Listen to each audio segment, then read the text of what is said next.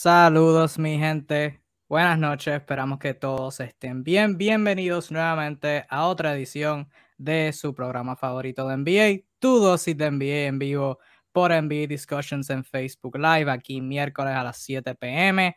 Yo, Kevin Reyes, me he conocido como DFlash305, como de costumbre acá presente, acompañado por mi compañero José Alzuru, mejor conocido como Mr. Kingpin. Alzuru, ¿cómo estás, brother? What's up, bro? Eh, ¿Qué tal a toda la gente de Latinoamérica que nos sigue? Una edición nueva de tu dosis de NBA. Y bueno, aquí estamos elucubrando las cosas que están saliendo, poniendo un poco de picante sazón a esas noticias, porque hay, hay, hay, hay muchas intrigas, ¿no, Kevin? Hay, hay, hay tramoyas eh, y duelos de serpientes de los equipos de NBA, gerentes, jugadores. Toda esa maquinaria de rumores está al rojo vivo. Sí, hay mucho, mucho bochinche activo, como dicen por ahí. Ahora mismo en la NBA, bastante bochinche. Eh, ahora mismo, este, ¿sabes? La temporada eh, se está acabando, eh, la temporada muerta se está acabando, la temporada regular está ahí al lado. El preseason, lo que es el training camp, ¿verdad? Cuando todos los equipos se juntan a entrenar, empieza ya la semana que viene, si no me equivoco. Así que ya Estamos, estamos en, el, en el otro lado del aburrimiento de la temporada muerta, pero todavía pues hay gente aburrida y pues necesitan sacar temas. Saluditos por ahí a Yamira Pérez Cortés. Saluditos Yamir y a todos los que están sintonizando, que sí, Yamir lo vi. Este, la multa de 50 mil que le dieron a Joe Lacob, el dueño de, eh, de los Golden State Warriors, por las expresiones que, que hizo sobre Ben Simmons. Leonardo lo publicó en, en NBA Discussions y me da risa porque yo sabía que habían multas de tampering, no sabían que había multas de anti-tampering. Eh, no, no lo, genuinamente no lo sabía, genuinamente no lo sabía, pero este, nada, eh, ya esas expresiones son, son temas para otro día. Este, bien, hablaremos de Ben Simmons al final un poquito, eh, más o menos su situación, algo referente a Zion Williamson, que no sé si mucha gente vio el reporte que salió hoy, eh, de parte de un periodista en New Orleans que soltó información picante sobre, ¿verdad? Han habido rumores sobre la situación de Zion y su aparente este, disgusto con, eh, con su situación en New Orleans, pues hoy se revelaron varios detalles sobre exactamente por qué la situación está como está ahora mismo. Eh, hay extensión sobre la historia de Ben Simmons y obviamente un jugador este, mejor de lo que muchos se, se acuerdan anunció que se que se retiró ayer. Así que pues, estaremos hablando de él, pero antes de un poquito de breaking news, algo que salió hoy. By the way, vamos a tener esta edición breve, vamos a, tratar de mantenerlo para acabar antes de las 8, así que con eso en mente, vamos a empezar con estos temitas, tres temitas nada más, pero como siempre, cualquier cosa que ustedes comenten en los comentarios, hablaremos de ello, así que siéntanse en completa libertad de dejar su opinión, sus temas, lo que sea en los comentarios como de costumbre. Pero habiendo dicho todo eso, comenzamos con, como dije, un poquito de breaking news. Breaking news inesperado. Todo el mundo, todo el mundo lo cogió de sorpresa, nadie se lo esperaba, incluyendo alguien bien importante de toda esta situación, pero los Minnesota Timberwolves despidieron a Herson Rosa, su apoderado, eh, en referencia a nosotros latinos, ¿verdad? Mucha gente no sabrá mucho de Minnesota, pero tengan esto por cierto, eh, Rosas, este inmigrante colombiano, era, fue el primer latino en ser un apoderado de la NBA y pues luego de dos temporadas con los Minnesota Timberwolves fue dejado ir y esto viene una semana, como dije ahorita, una semana antes de comenzar el training camp y nadie se lo esperaba, ningún fanático se lo esperaba. El mismo Rosas se ha reportado que apenas esta mañana o en estos días estaba con, este, con el equipo, eh, teniendo reuniones y estando en la cancha con ellos practicando toda la cuestión. Y el jugador más importante de toda la franquicia, eh, Carl Anthony Towns, puso este tweet en minutos luego de que saliera la noticia con tres simples letras y tres puntitos suspensivos. Todo el mundo, ¿verdad? Puede fácilmente asumir a lo que se refiere ahí. Em, bastante, bastante fuerte lo que, lo que pasó ahí eh, de antemano, ¿verdad? Luego de eso, eh, Minnesota le dio una promoción a Sachin Gupta, que fue su, era su eh, vicepresidente, el que venía según de, debajo de, de Rosas, le dieron una promoción y ahora él será el apoderado interino.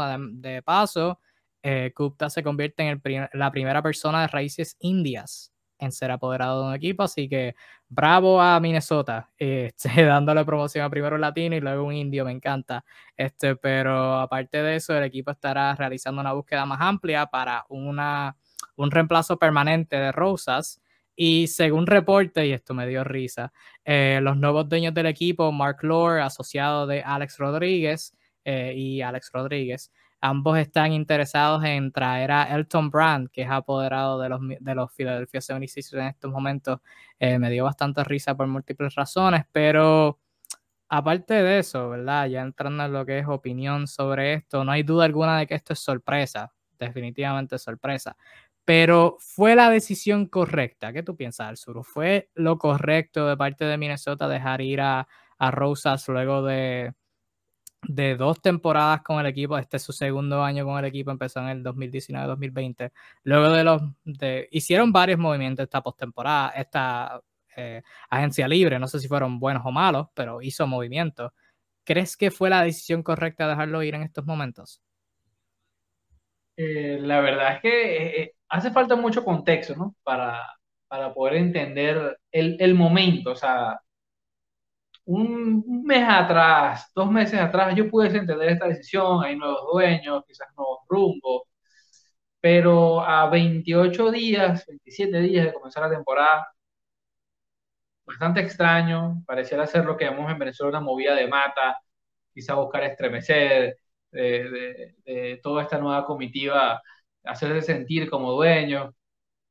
Tendremos que saber exactamente qué, qué tecla pulsó el señor Rosas, que quizás no fue el agrado de, del nuevo grupo de, de apoderados que, ojo, esto no es totalmente los nuevos apoderados. Aún el señor Glenn, el nefasto señor Glenn Taylor, tiene una parte, o sea, todavía la transición no ha sido completa. en este momento Minnesota es un equipo que tiene su dueño antiguo y los nuevos dueños y hay un momento, llamémoslo, de transición. Sí, la transición se completa como en el 2023, 2024. Esto es, vale decir, es algo atípico, no es lo usual ni nada por el estilo, así que no se augura nada bueno en Minnesota. Por tanto, yo tendría que opinar que sí, es una mala decisión. Y, creo yo porque Minnesota, como está conformado ahorita, no tiene mucho que hacer realmente. No, no está en un momento donde no es lo suficientemente bueno para competir, tampoco un equipo que esté escaso de talento.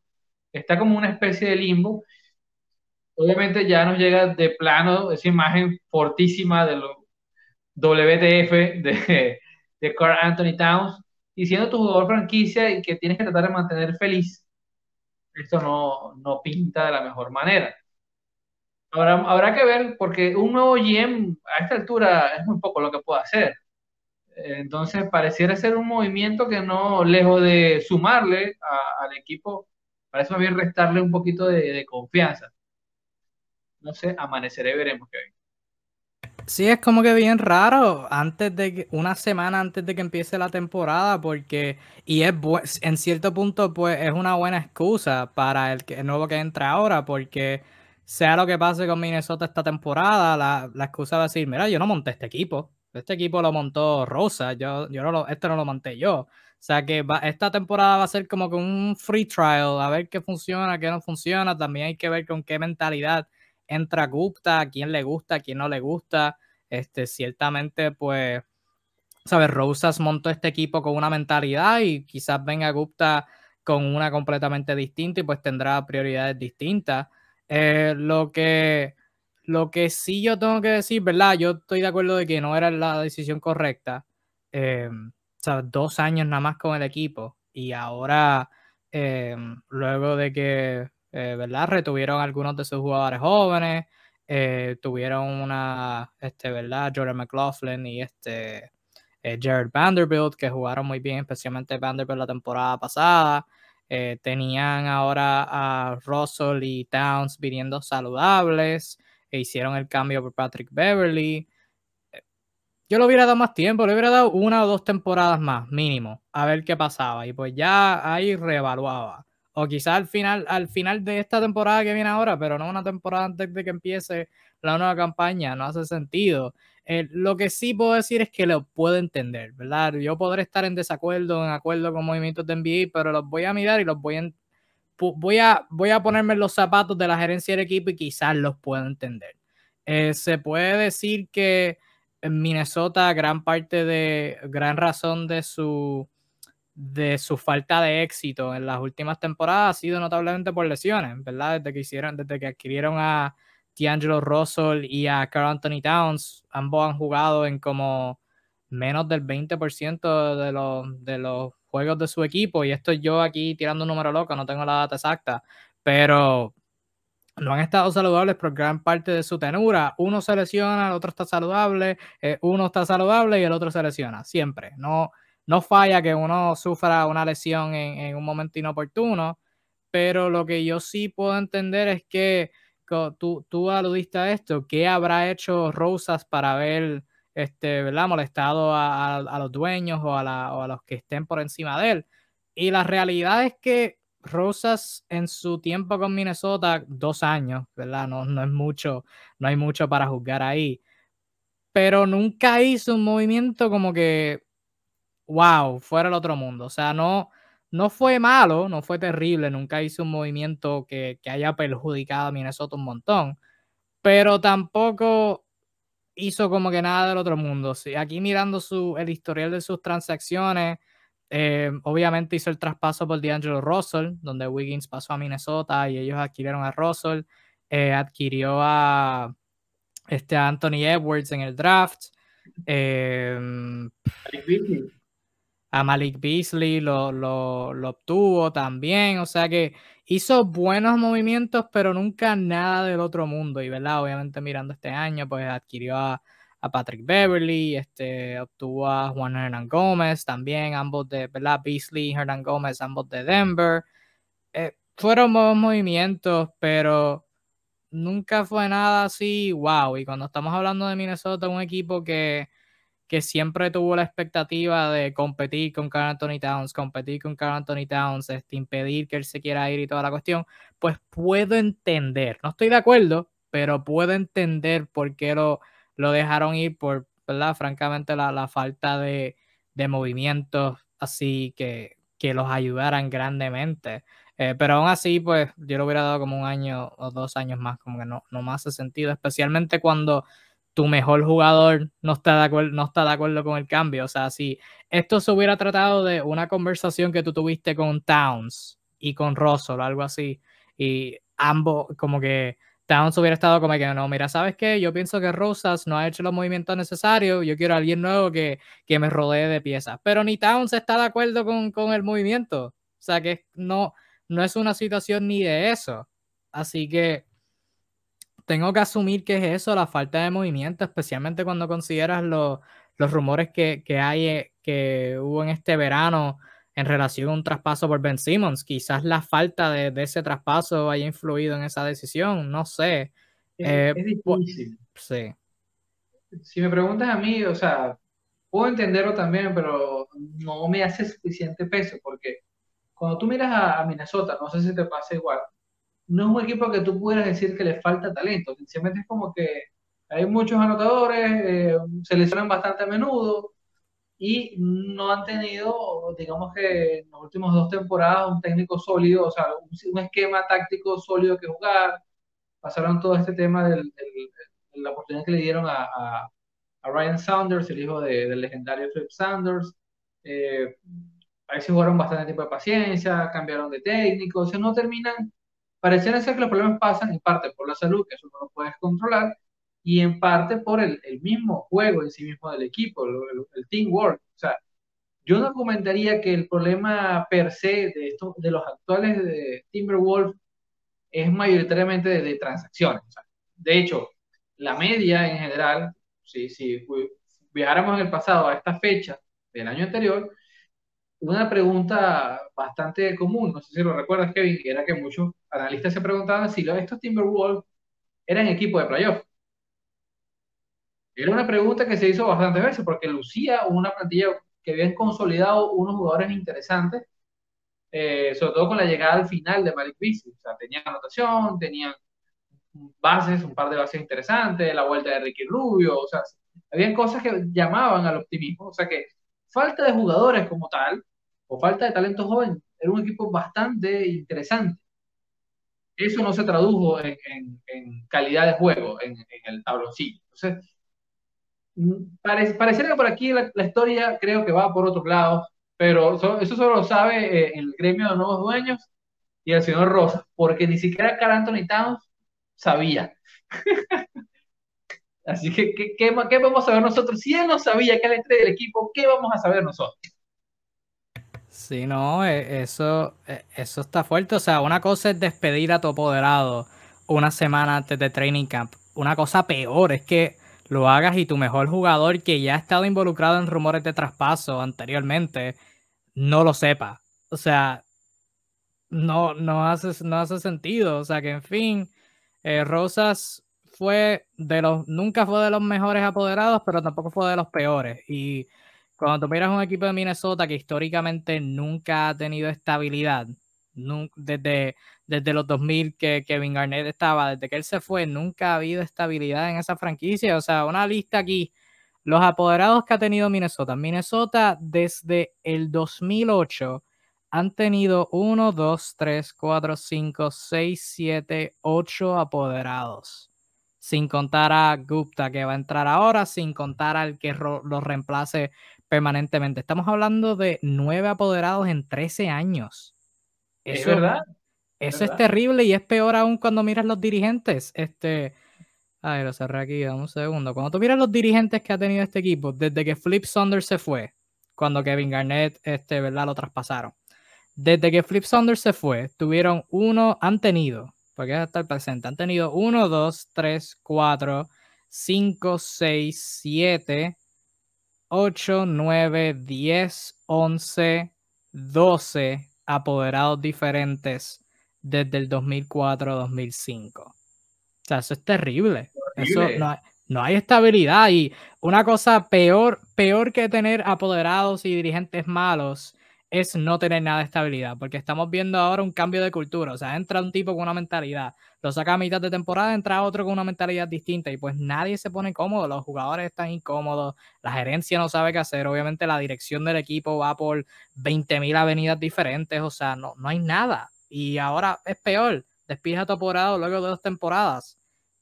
Y, y no, quién, terrible, es terrible. Y te lo digo, eh, Glenn Taylor, para quienes no lo conocen, es el dueño de los Timberwolves. Él todavía, o sea, dueño saliente, transición.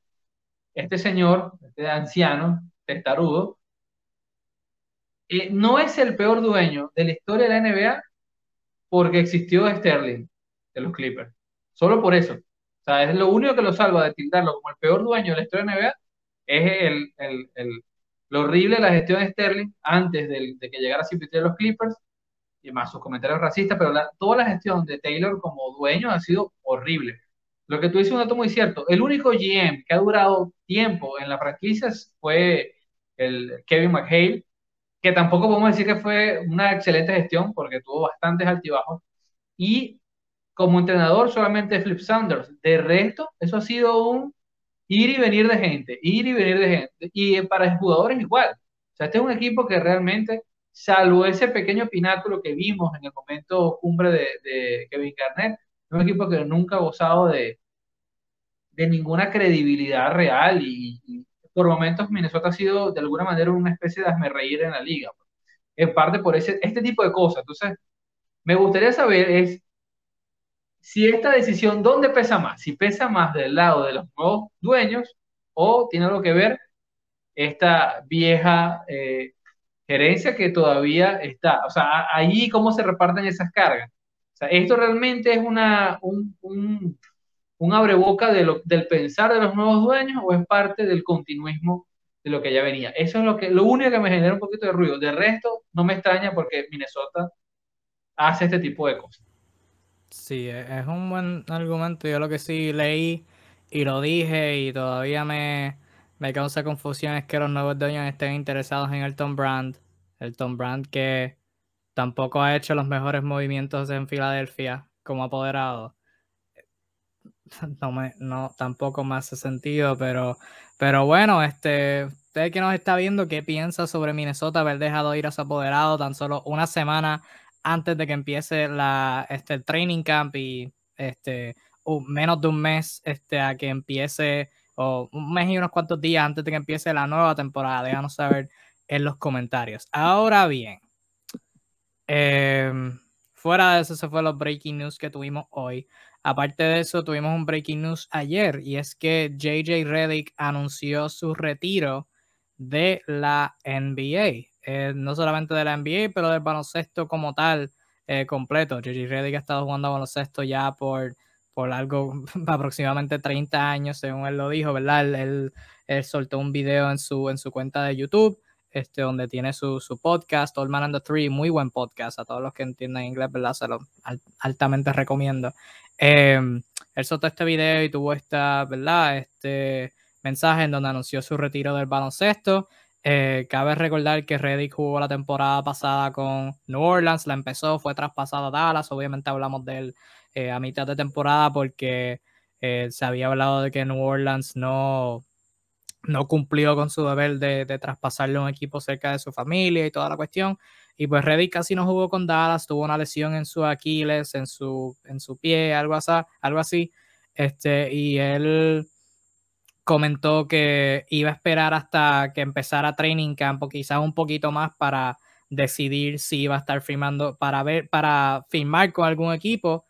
Eso era lo que se sabía, pero la realidad, según él reveló, era que no estaba seguro en si iba a volver a, la NBA, pues no quería como que meter a un equipo a, creerse algo que no fuera y pues al fin y al cabo decidió retirarse luego de una carrera de 15 años en la NBA. De esos 15, como recordaremos ahora, los primeros 13 eh, llegó a la postemporada y este, ¿verdad? la racha obviamente se acabó eh, en el 2020 cuando, eh, cuando New Orleans no pudo clasificar en la burbuja y pues técnicamente este año llegó a los playoffs, pero nunca jugó en ellos, así que no sé cómo contar eso, pero los primeros 13 años llegando a la postemporada por JJ Reddick, cuando miras los números de Reddick, nunca fue como que algo así fuera del otro mundo, pero en su mejor momento fue uno de los mejores tiradores en toda la liga. Estuvo 10 años corridos desde el 2010 hasta el 2020 promediando doble dígitos en puntos.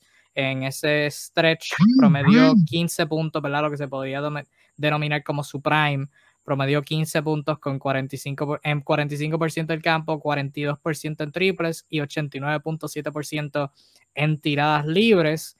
Eh, ¿verdad? En eso que podríamos denominar su prime en la década de los 2010. Entró con los Magic y mucha gente olvida esto, pero al principio de la carrera, de su carrera, no era algo seguro de que, y saludos a Emilio que está por ahí, que comentó buenas noches. Este, al principio de su carrera no era algo seguro, su espacio en la NBA era como que este tirador entró de Duke y hablaremos de su carrera colegial en breve, porque es algo súper, súper bueno pero era como que un buen tirador, no era algo del otro mundo, no hacía más nada, pero ya empezando como que en su tercera temporada, eh, dijo, ¿sabes qué? Pues voy a ser, si solamente soy un tirador, voy a ser uno de los mejores tiradores en todo el planeta. Y en efecto, se convirtió en uno de los mejores tiradores de todo el planeta. 13 eh, postemporadas corridas, como dije, con varios equipos, con los Magic, estuvo un año con los Bucks, este, también llegó con Filadelfia, notablemente con los Clippers, con, eh, con los Love City Clippers de Chris Paul, Blake Griffin y esa gente. Eh, y pues con Filadelfia en los últimos en dos años este, antes de, de jugar con, con New Orleans y en ese tiempo fue uno de los mejores tiradores del planeta, termina su carrera en general ¿verdad? Hablando de algunos de sus rankings a nivel histórico, termina como noveno. Ahora mismo está noveno en toda la historia en porcentaje en tiradas libres y tercero entre jugadores activos. Este, los jugadores que están activos, obviamente, ya no es activo, se acaba de retirar.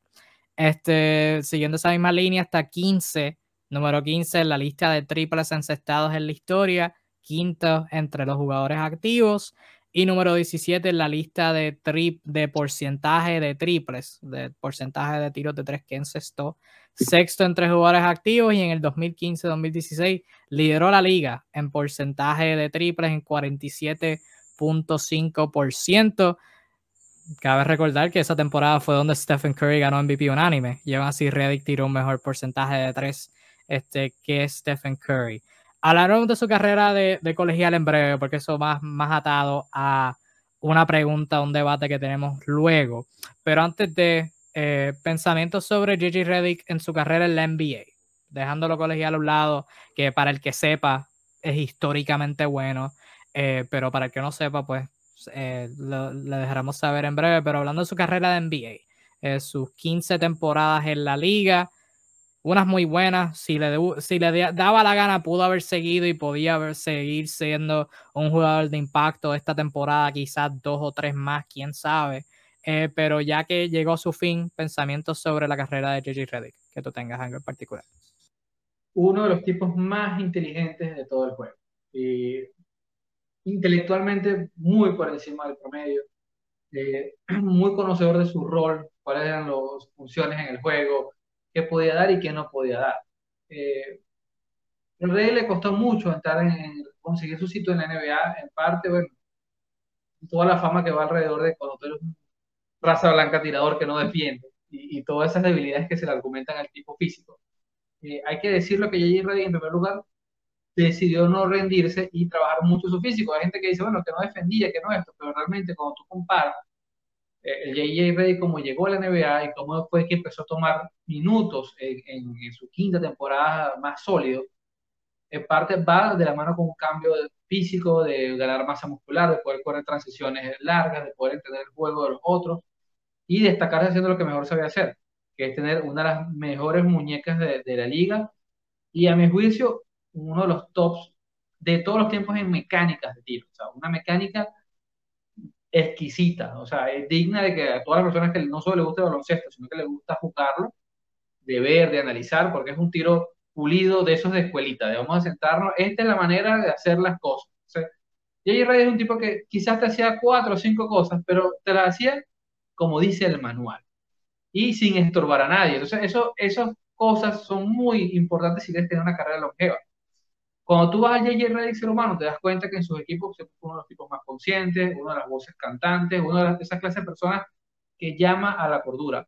En un mundo como la NBA, que los jugadores son tan volátiles, donde el ego crece como la espuma, JJ Redick toda su vida, y lo que invito a ver, no solo ahorita que es podcaster, sino sus entrevistas, eh, sus declaraciones, súper comedido, súper puntual, un tipo que nunca iba a decir una cosa eh, llamando a, quemar, sin ser estrella, pero esa, esos, esos señores que nacen con la voluntad de poder hablar y decir las palabras correctas para el momento correcto, eh, con un ego muy, muy calmado.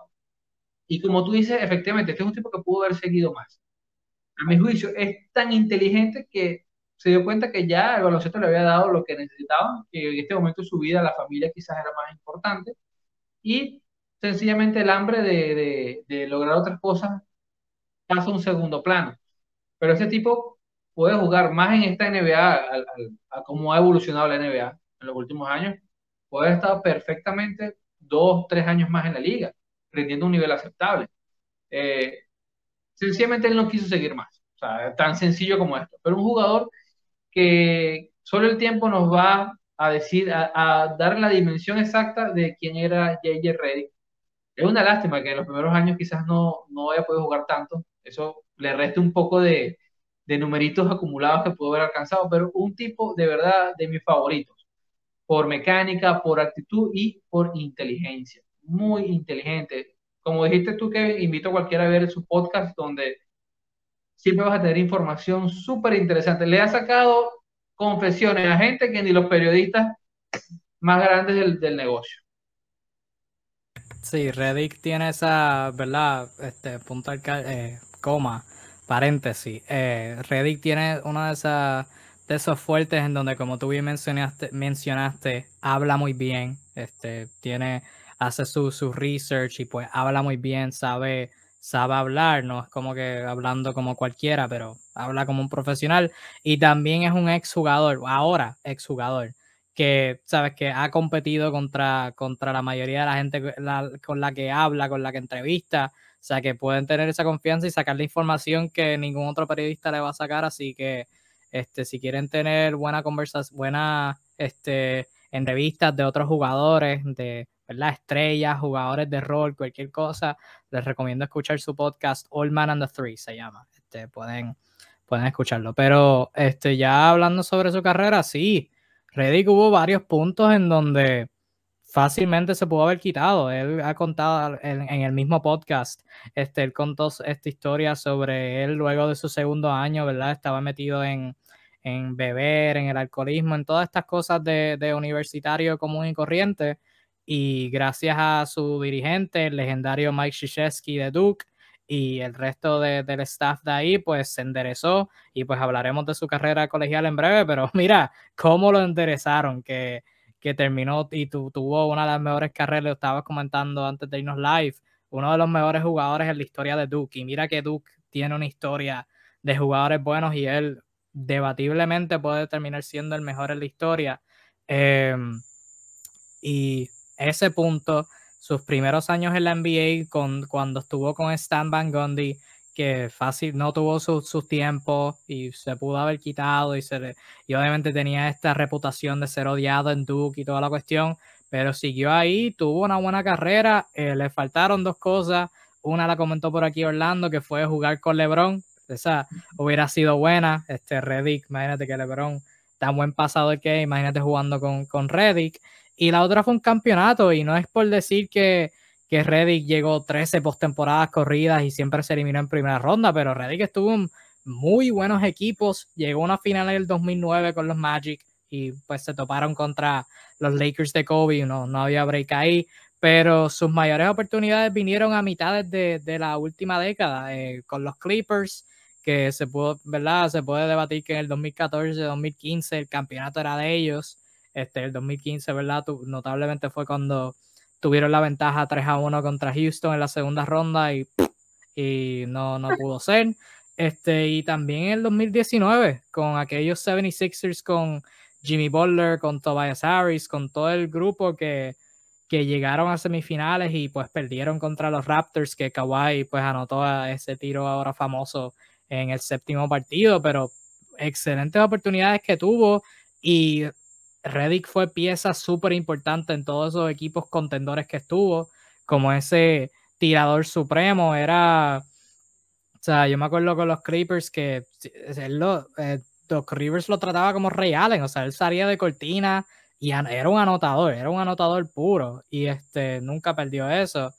Y ahora pues con Filadelfia, con New Orleans, haciendo cortinas y siendo este, para Embiid y para Zion, este, que hablaremos de él ya mismo. O sea, que Reddick era muy, muy, muy bueno en su, en su rol, en una liga donde, donde él, él, comenzó siendo parte como, comenzó como un buen tirador en una liga que no, que quizás no, no se enamoraba tanto con los tiradores, hasta el final ahora cuando tirar es todo. Él estuvo en ambos puntos y en ambos puntos floreció.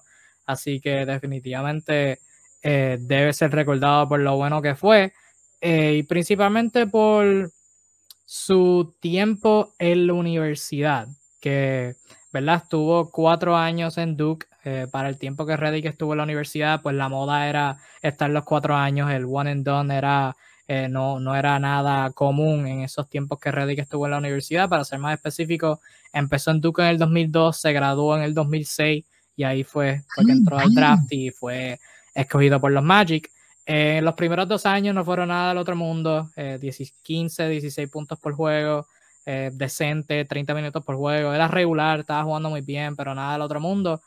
Luego de su reajuste, como mencioné, luego de ese segundo año, su tercer y cuarto año en la universidad fueron ahí peak JJ Reddick. Em, en el tercer año promedió 22 puntos, tirando 41% del campo, 40% en triples y 94% en tiradas libres. Y el último año fue que se fue modo bestia y promedió 27 puntos por juego en 47% del campo, en 42% en triples y 86% en tiradas libres.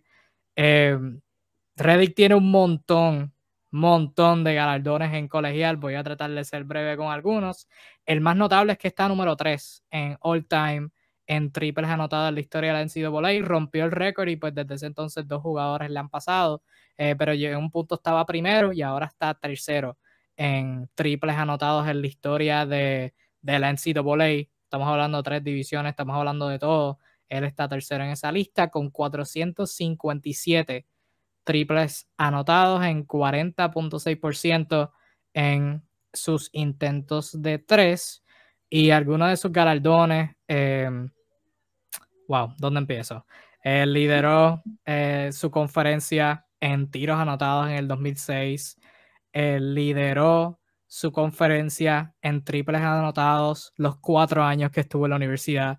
En el 2003 con 95, el 2005 con 121, el 2006 con 139 y en el 2006, este, bueno, sí, los los dos. En el 2006 lideró la NCAA y su conferencia. O sea, la liga completa y su conferencia. En intentos ni se diga.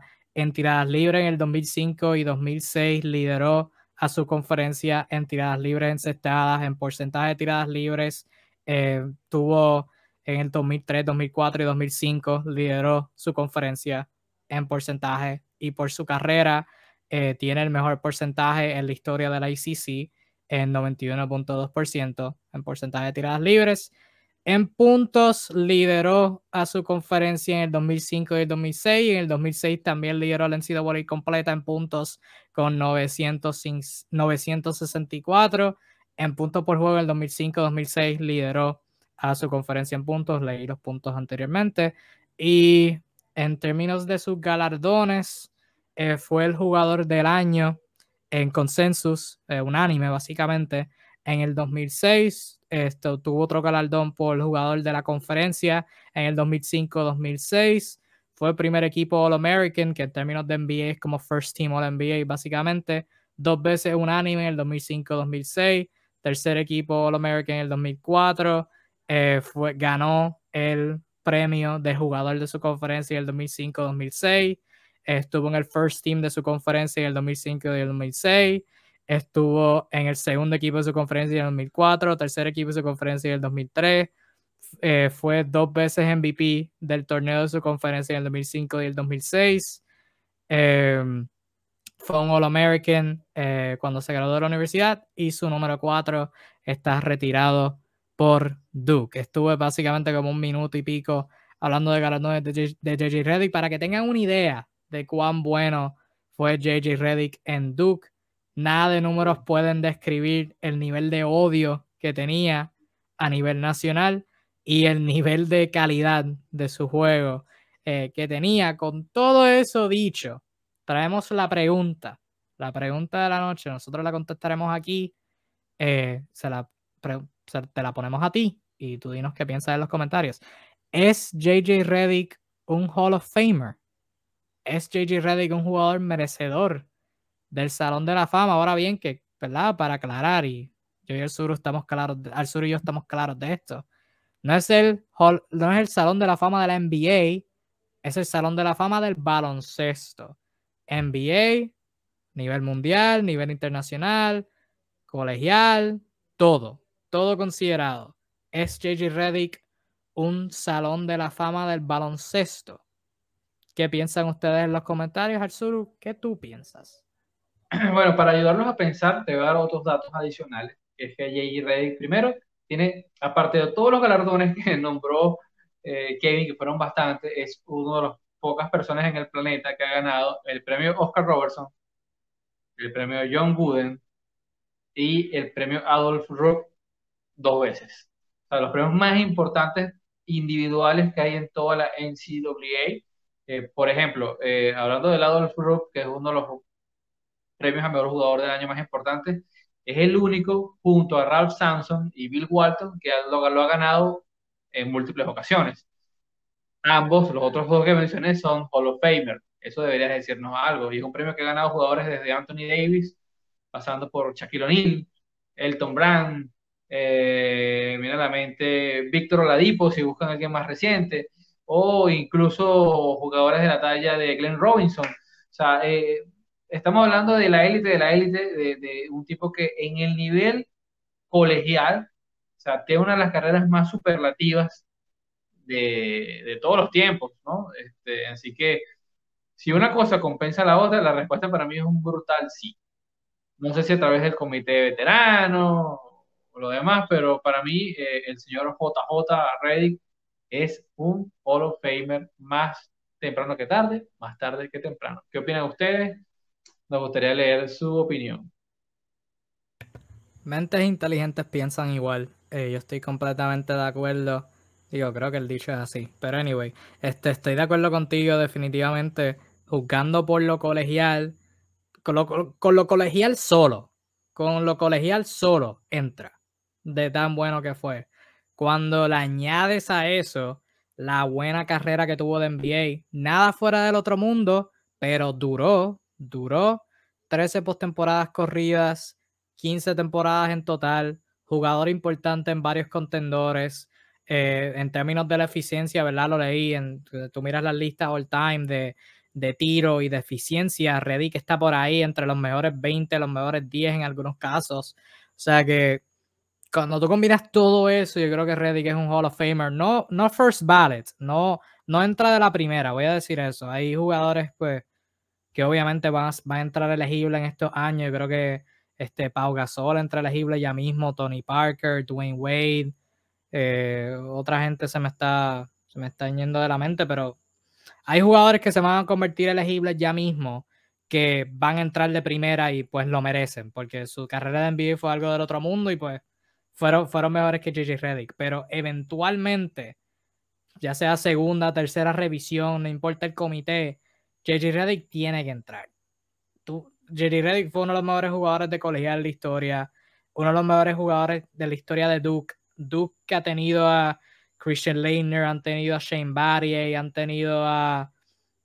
O sea, ¿quién no ha tenido esa gente? Y Reddick está en los tarones, si no por encima de toda esa gente, con esos últimos dos años que tuvo en su carrera. O sea que yo creo que, yo creo que no es debatible y sé que no es algo que, que, que mucha gente piensa porque, pues, primero se acaba de retirar recientemente. Uno no, no habla de Hall of Fame cuando alguien está activo.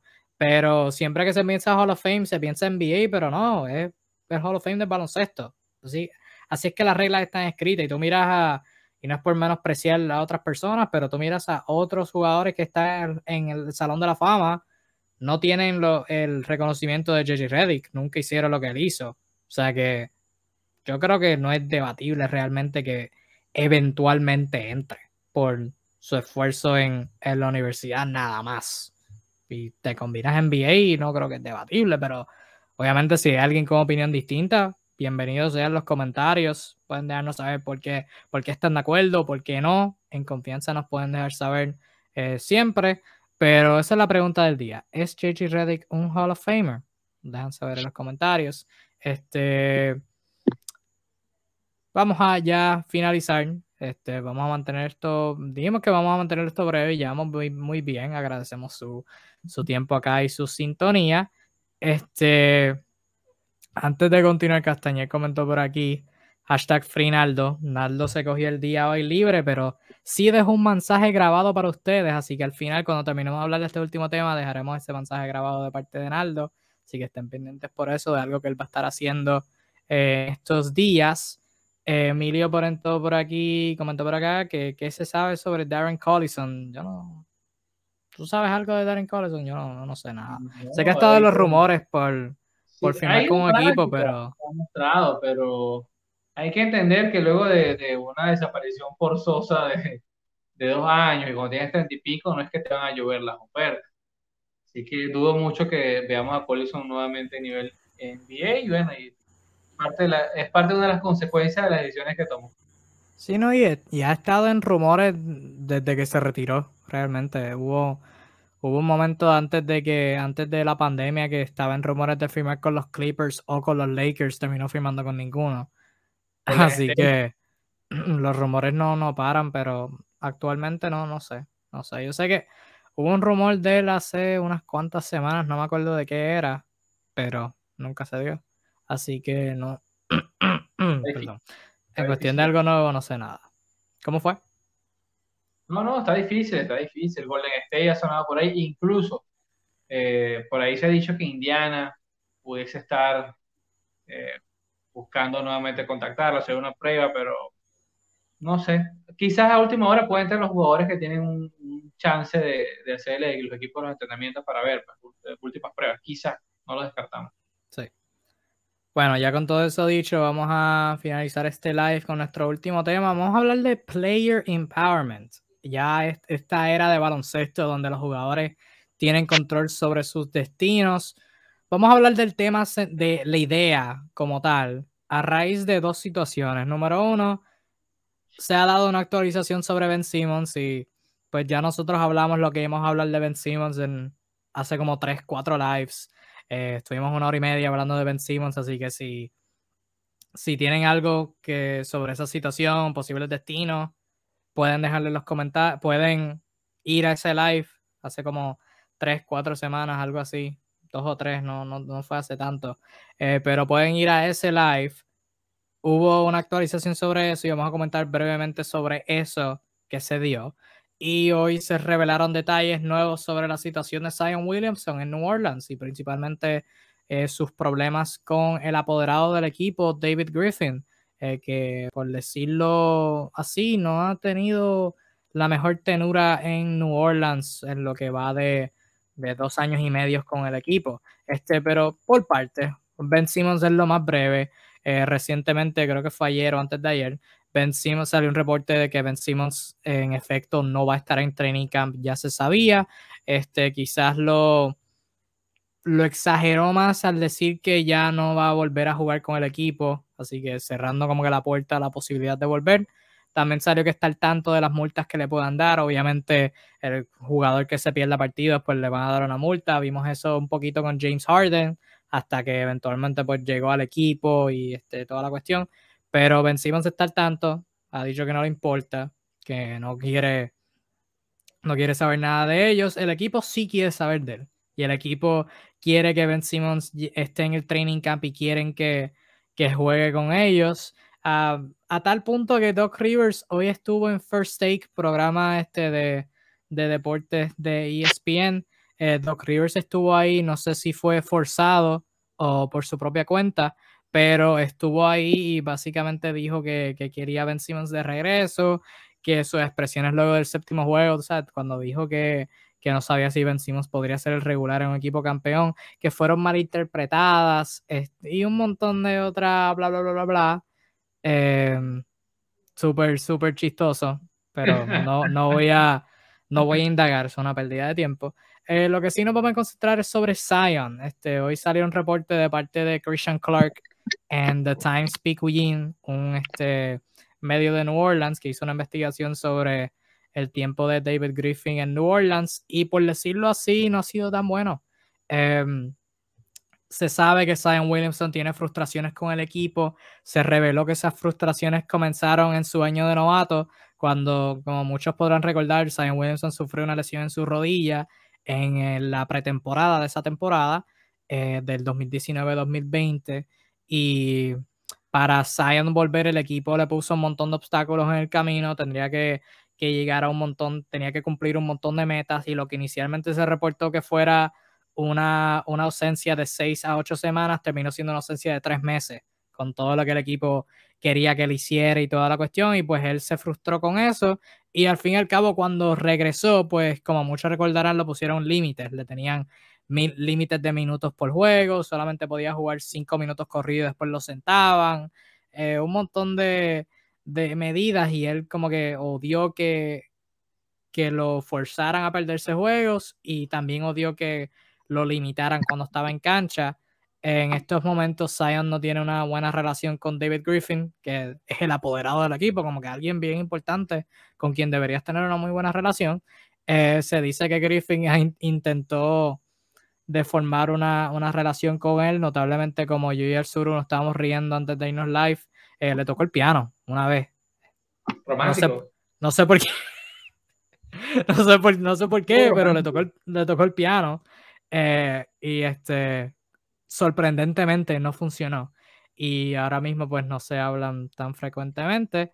Eh, algo también que me dio risa, varios miembros de la gerencia se dice que también no que tampoco tienen una muy buena relación con Griffin, a tal punto que luego que salió el documental de las Dance, ¿verdad? El de Michael Jordan, los Bulls y toda la cuestión, se dice que varios miembros de la gerencia le han dicho a David Griffin, Griff Cross, en referencia a Jerry Krause y, pues, ¿verdad? Su rol en, en destrozar la dinastía de los Bulls, pues a David Griffin le dicen Griff Krause. Eh, y pues también habla un poquito sobre los dirigentes, eh, ¿verdad? Que cuando Griffin entró eh, estableció que iba a haber un cambio de cultura y toda la cuestión, pero terminó echándole la culpa del fracaso del equipo a Alvin Gentry y pues luego eh, firmó Stan Van Gundy ignorando preocupaciones que tenían sobre el estilo de Van Gundy, de, fuerte y toda la cuestión, y pues lo terminó despidiendo luego de una temporada. Para ser breve, ¿verdad? Un montón de cosas que, que han jugado un papel en toda esta situación de New Orleans eh, con David Griffin y Isaiah Williamson y evidentemente con Ben Simmons en Filadelfia, que pues, ¿verdad? Ya le hemos hablado y es como que ya, ya no hay más nada nuevo que indagar. Lo que sí, vamos a hablar de la idea central de Player Empowerment para cerrar este live. Al Suru, ¿qué tú piensas sobre el estado de la NBA ahora mismo y la libertad que tienen los jugadores desde la perspectiva de estas dos situaciones? Por un lado, tienes a un Zion Williamson que está en su tercer año, es elegible para una extensión de de novato este próximo verano y existe la posibilidad de que se vaya así de temprano en su carrera. Y por otro, tienes a Ben Simmons, que tiene una extensión de como cinco años y aún así se quiere ir de su equipo. Tomando esas dos, eh, esas dos situaciones de ejemplo, y si quieres eh, hacer referencia a otras, bienvenido. ¿Qué tú piensas sobre el estado de, de la NBA hoy en día y su player empowerment y el poder que tienen los jugadores y toda la cuestión? Primero hay, que trazar una línea, porque en todas estas narrativas los medios tienen mucho que ver. Eh, son dos situaciones paralelas y a la vez muy distintas, paradójicos, como decir, están, en, ambientes muy separados. Eh, en primer lugar, el caso de Ben es un caso palpable. Hay declaraciones fidedignas de ambos lados que le constan desde a los implicados hasta la última persona en la Patagonia porque han salido de la boca de estas personas y se puede decir fehacientemente que hay una situación tensa, que hay un, hay un irrespeto notorio de parte de jugador franquicia. Yo creo que en un punto la situación de Ben está clara. Eh, es, raro ver a alguien que esté a favor de alguien puntualmente, porque yo creo que la situación general es que, que aquí hay sencillamente una relación rota, muy parecido a lo que sucede en las parejas con un divorcio, donde lo que se hizo, se hizo y, se rompió. Y en este punto, eh, creo que está claro lo más claro el tema del empoderamiento del jugador, porque cabe la pregunta válida. Un jugador bajo contrato puede efectivamente manifestarse en contra de cumplir ese contrato si el entorno no era adecuado. Y esa creo que, es la duda principal que tienen los fanáticos de la NBA. Se sobreentiende que si tú tienes un contrato, ¿no? Alguna, un término legal en cualquier ámbito de la vida al cual tú accediste voluntariamente debería cumplirse dichos términos. Entonces, cabe la pregunta, o sea, ¿qué, qué en lo extradeportivo nos, nos facilita romper ese término? Eh, lo estamos viendo en tiempo real. Básicamente no es la primera vez en los últimos años eh, jugadores que sencillamente no se sientan a gusto por las razones que fuesen, optan por declararse en rebeldía y esto obliga a los equipos a eh, tener que cumplir eh, dicha, dicha situación, pues tratar de salir de ellos, cambiarlo. Aquí uno puede estar a favor o en contra. Pero hay que tener en cuenta lo siguiente, yo creo que mucha gente eh, los acusa de malcriar a los jugadores y en parte hay algo de cierto en eso. Pero cuando revisan la historia de la NBA, esto es reciente. en épocas pasadas el jugador tenía todas las de perder. O sea, realmente era al revés. Si el equipo te obligaba a jugar y no tenías opción. Si no te querían traspasar, no te traspasaban. Y, y nada, pues muchos jugadores, de hecho, jugaron obligados prácticamente. O sea, nunca estuvieron a gusto con el equipo. Cumplieron su rol profesional. Nunca sintieron que estaban apoyados como para pedir irse de manera fehaciente que iba a cumplírsele. Y eso es un deber histórico que, que no se tuvo y ahora que los jugadores ganan mucho más dinero, que tienen mucho más acceso a los medios, que tienen la posibilidad de, sin ser una superestrella precisamente, poder ser una voz más nivelada en, estas conversaciones, se permiten hacer estas cosas. Entonces, creo que tenemos que ser honestos, pues. Este, los jugadores son la materia prima del juego. Por tanto, tratarlos como simples empleados tampoco es la solución. O sea, realmente hay franquicias que hacen muy malas cosas, y no tratan las, relaciones de la mejor manera y de, igual forma cuando una persona tiene un contrato ¿no? con una empresa, este, no necesariamente siempre lo cumple. Si la relación no está óptima, si bien no existe la cláusula de traspaso en, en, las empresas que trabajamos los seres humanos ordinarios, pero sí se puede romper la contratación, o sea, se puede romper ese vínculo porque ambas partes no están conformes.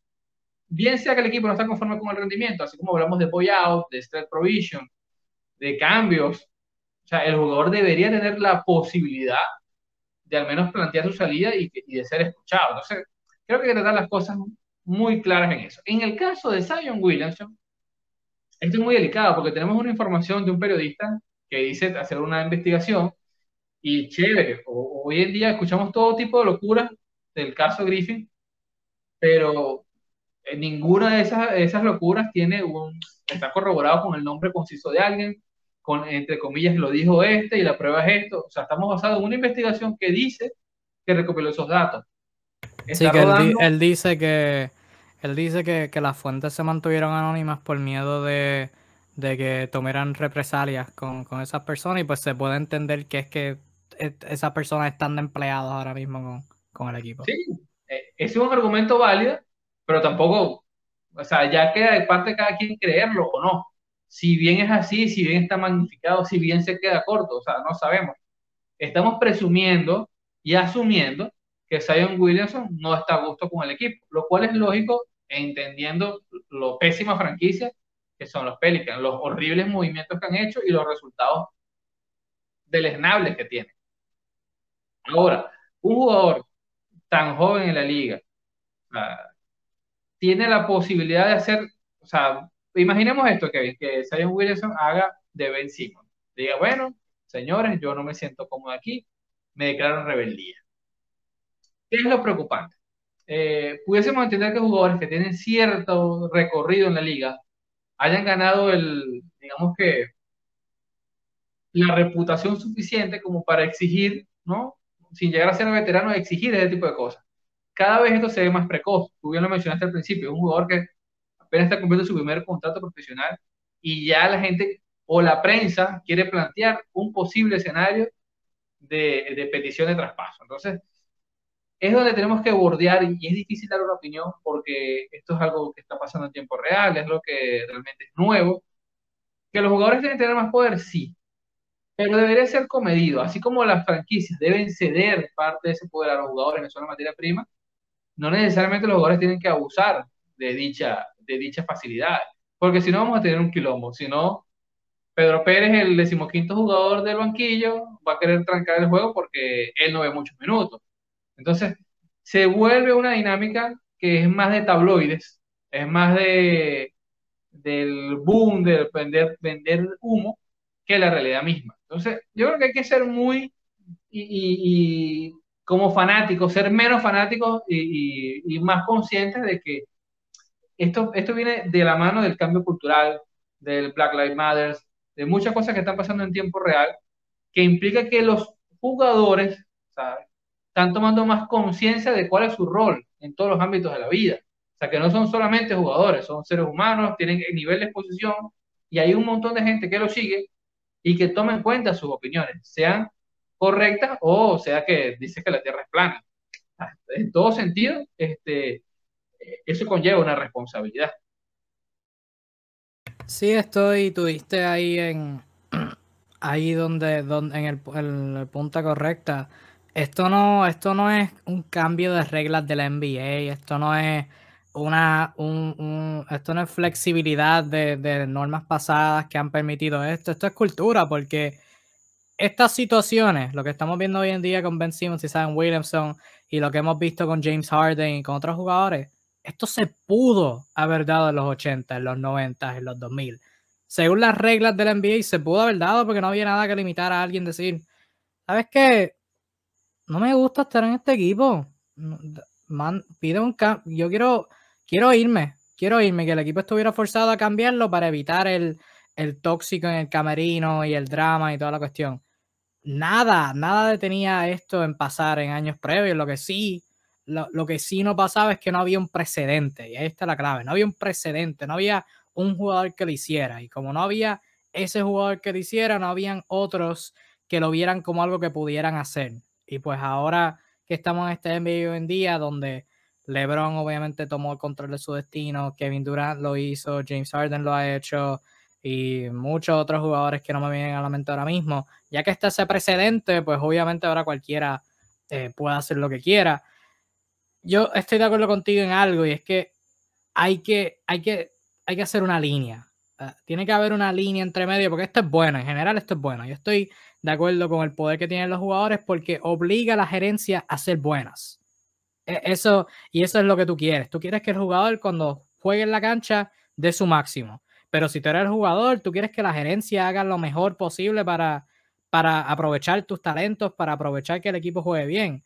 Y entonces cuando tú tienes una situación como la de Zion es debatible. Ya yo creo que hay que ver cómo pasa, pero aunque un jugador como en sus primeras, después de terminar su primer contrato, decida, sabes que no quiero estar aquí, yo creo que debe haber un balance. Porque por algo el equipo tuvo el pick número uno hace dos años. Por algo el equipo estuvo en posición para seleccionarte, porque no eran muy buenos. Y aunque es claro que sus movimientos de, la temporada pasada no fueron los mejores, Steven Adams y Eric Bledsoe, como que la falta del spacing, Stan Van Gundy como el dirigente de un equipo joven, no fueron los mejores movimientos, pero aún así, por lo general, un jugador en su primer contrato debería darle tiempo al tiempo y ver cómo se desarrolla la situación.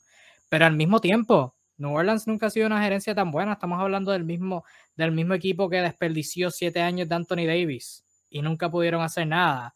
Estamos hablando del mismo equipo que los movimientos de la pasada gerencia, los movimientos de ahora, eh, perder a Alonso Ball dando un pick de primera ronda, dando un pick de primera ronda para adquirir a Devontae Graham, teniendo que traspasar el décimo pick para salirse del contrato de Steven Adams, como que arreglar el error de la temporada pasada no son los mejores movimientos y si los rumores son ciertos de la relación de, del mal apoderado que es David Griffin, pues quizás pueda entenderlo. Pero una situación como la de Ben Simmons, ya la hemos hablado, así que no voy a expandir en eso. Una situación como esa, donde la gerencia y el mejor compañero hacen esos comentarios y esas acciones y todo eso.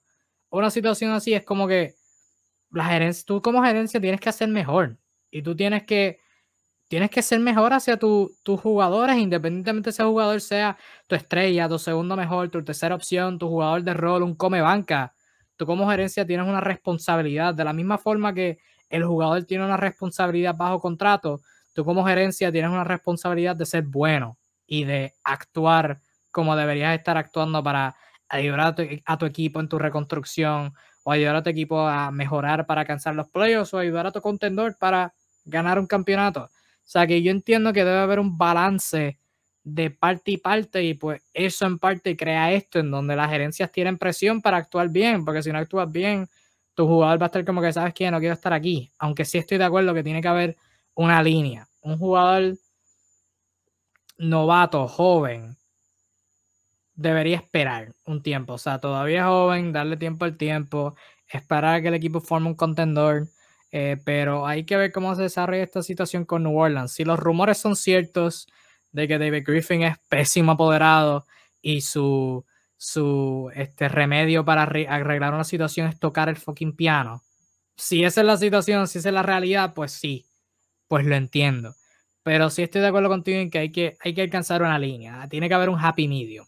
Tiene que haber un happy medium donde las gerencias estén obligadas a, hacer bien, hacer un buen trabajo y los jugadores obligados a, ¿sabe? a esperar, a no, a no confundir, y eso muchas veces lo que pasa en esta sociedad, confundir un momento de, adversidad con un momento como que ah, como una señal de que este es el fin. O sea, hay una diferencia entre esas dos cosas que o sea, en la vida van a haber adversidades, van a haber tiempos donde tú te vas a caer, donde te van a pasar cosas malas. Y pues hay que saber diferenciar entre, ok, ¿es esto una oportunidad para yo aprender, para yo superar esta adversidad, o esto es una señal de que las, cosas aquí no van a ser tan buenas. En el caso de Ben Simmons, o sea, que tu dirigente te diga, no estoy seguro en si este jugador va a ser clave en mi campeona, en un equipo campeón, y que tres meses después venga a decir que fue una mala interpretación, eso es una señal de que como que no, mira, no te aprecian aquí. El caso de Zion hay que ver. Pero por lo general yo creo que estoy de acuerdo con, con todo lo que está pasando, aunque sí hay que, hay que encontrar una línea. Hay que encontrar un, un happy medium, como decimos aquí en Puerto Rico. Estás en mute. Sí, sí. tal, cual, tal cual, que yo sé que es difícil para muchas personas, lo más rápido es exigirle, exigirle como, como fanáticos, este, pero es algo más complejo que eso. O sea, pasan muchas cosas que no vemos, lo que nosotros recibimos, la información que recibimos es algo bastante superficial a lo que realmente ocurre. Eh, lógicamente el mundo está cambiando, hay muchas cosas más en juego. Hoy por hoy todo el mundo quiere su legado, forzado o no. Entonces, eh, en ese sentido, están ocurriendo cosas en tiempo real, repito, o sea, esto viene junto con los cambios sociales, con la necesidad de manifestarse, de sentirse valedero cada quien en sus equipos. Y esto es bueno, como tú dices, de haber metido a algunos jugadores, poder, poder pedirle a la gerencia que, que sean mejores. Y yo les voy a citar un ejemplo rapidito, o sea, eh, lo vemos en el, en el, actual subcampeón de la liga, los Suns durante un tiempo bastante prolongado estaban soqueando, pero bastante duro. Este, y se habló en su momento de Devin Booker buscar la, la salida del equipo, pues, porque sencillamente se transformó en un jugador demasiado bueno para el resto de la nómina. Y eso simplemente viendo la hoja, sin ser un analista experto. Eh, acto siguiente, bueno, la gerencia a través de James Jones obligó a hacer los movimientos correctos y en un breve, en un brevísimo eh, espacio de tiempo pudieron competir y competir al punto tal de llegar a unas finales de la mano de CP3 y todo esto. Eh, entonces te obliga, el, al miedo de perder a tu jugador franquicia, te obliga a, a querer ser mejor. Y la realidad es que, que hay un montón de franquicias que han hecho las cosas no mal, porque tú puedes criticarlo porque no te guste, pero cuando ves equipos que están continuamente estancados en un ciclo de malas decisiones, que son malas decisiones cantadas, y cito casos Cleveland, eh, cito casos eh, Sacramento, o sea, que eh, Charlotte, o sea, que son círculos viciosos, hacen las mismas estupideces una y otra vez, tú te pones, si tú como fanático lo ves, imagínate un jugador que está ahí, que sabe que está dando los mejores años donde está competitivo al máximo para perder. Porque es un juego colectivo, tú puedes ser muy bueno, pero si el resto de la plantilla no lo es, ajá, apague y vámonos, porque no hay nada que hacer. Entonces volvemos a lo mismo. O sea, ¿podemos criticar a los jugadores por exigir las cosas? Sí, tal vez podemos criticarlos, pero tienen derecho. O sea, al fin y al cabo también tienen derecho a exigir que eh, todo pueda mejorar pues, y que se le den las herramientas para competir de manera efectiva. Sí, tú miras un caso famoso como LeBron, eh, desde su año novato hasta que se fue de Cleveland en siete años, la mejor que los mejores compañeros que obtuvo fueron media temporada Antoine Jameson, Shaquille O'Neal en su en su penúltima temporada, Mo Williams que fue All-Star una vez y JJ Hickson, que no lo traspasaron por Amari Stoudemire un año. O sea, y, y cosas, cosas ya estaba. Si Druna porque ya estaba cuando llegó, porque Sí, no. O sea, situaciones así, es como que, brother, o sea, la gerencia tiene una responsabilidad de ser buena. Así que hay que encontrar esa línea. Todo caso, todo caso, ¿verdad? Tiene sus propias circunstancias y su propio contexto y pues todos todos los casos son diferentes, pero por lo general es bueno, pero hay que encontrar esa línea. Yo creo que la línea va a estar cuando un jugador como en su segundo año se quiera ir o alguien a mitad de temporada se quite del equipo, algo así. Yo creo que cuando se dé un caso así, yo voy a estar como que, ok, nos pasamos un poquito, pero por ahora ya estoy bien, ya estoy bien. Ya por lo menos el, el capítulo en Filadelfia con Ben Simmons ya cerró.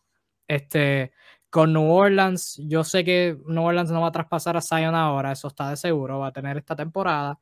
Luego de esta temporada, y dependiendo de lo que hagan, pues veremos a ver este, cómo, cómo se desarrolla esa situación. Pero bueno, es un tema bien interesante. Nos gustaría pensar, saber todo lo que, lo que usted nos está viendo, piensa ahí en los comentarios. Pero si más probable, cerraremos esta edición de Tu Dosis de Envío. Lo mantuvimos bastante breve, relativamente hablando.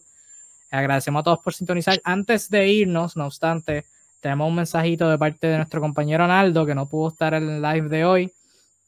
Este se cogió el día libre, pero sí va a estar en un live el viernes. Va a ser, va a compartirlo por acá eh, en la página de NBA Discussions, va a, estar, va a estar con otras personas. ¿De qué es ese live? Pues dejaré un mensajito de parte de él para que él mismo se los explique. Así que antes de irnos, un mensajito rapidito de parte de nuestro compañero Naldo. Bueno, mi gente, ¿qué tal? Espero que se encuentren todos bien. Aquí Naldo, eh, para dejarles saber que este viernes a las 7 y 30 estaré eh, colaborando con, un compañero de otra página que me hizo una invitación para tener un debate, el debate que a tanto a la gente le gusta hablar, por alguna razón. Eh, el debate del mejor jugador de la historia entre Michael Jordan y LeBron James. Yo voy a estar dando mi opinión, ellos estarán dando la suya. Este, y nada, los quiero invitar a todos para que estén ahí eh, con nosotros. Vamos a estar eh, transmitiendo el live eh, en nuestra página para que ustedes, nuestros seguidores, ¿verdad? Puedan verlo, puedan comentar, puedan ver, dar sus opiniones y toda la cuestión. Así que nada, los espero este viernes a las 7 y 30 a hablar sobre el mejor de todos los tiempos. El tema que, que es tan controversial para muchos y que tanto les gusta hablarlo. así que nada, deseen una vueltita por allá. Estaremos colaborando con otras páginas y llevando un espectáculo para ustedes. Así que nada, los espero, cuídense mucho.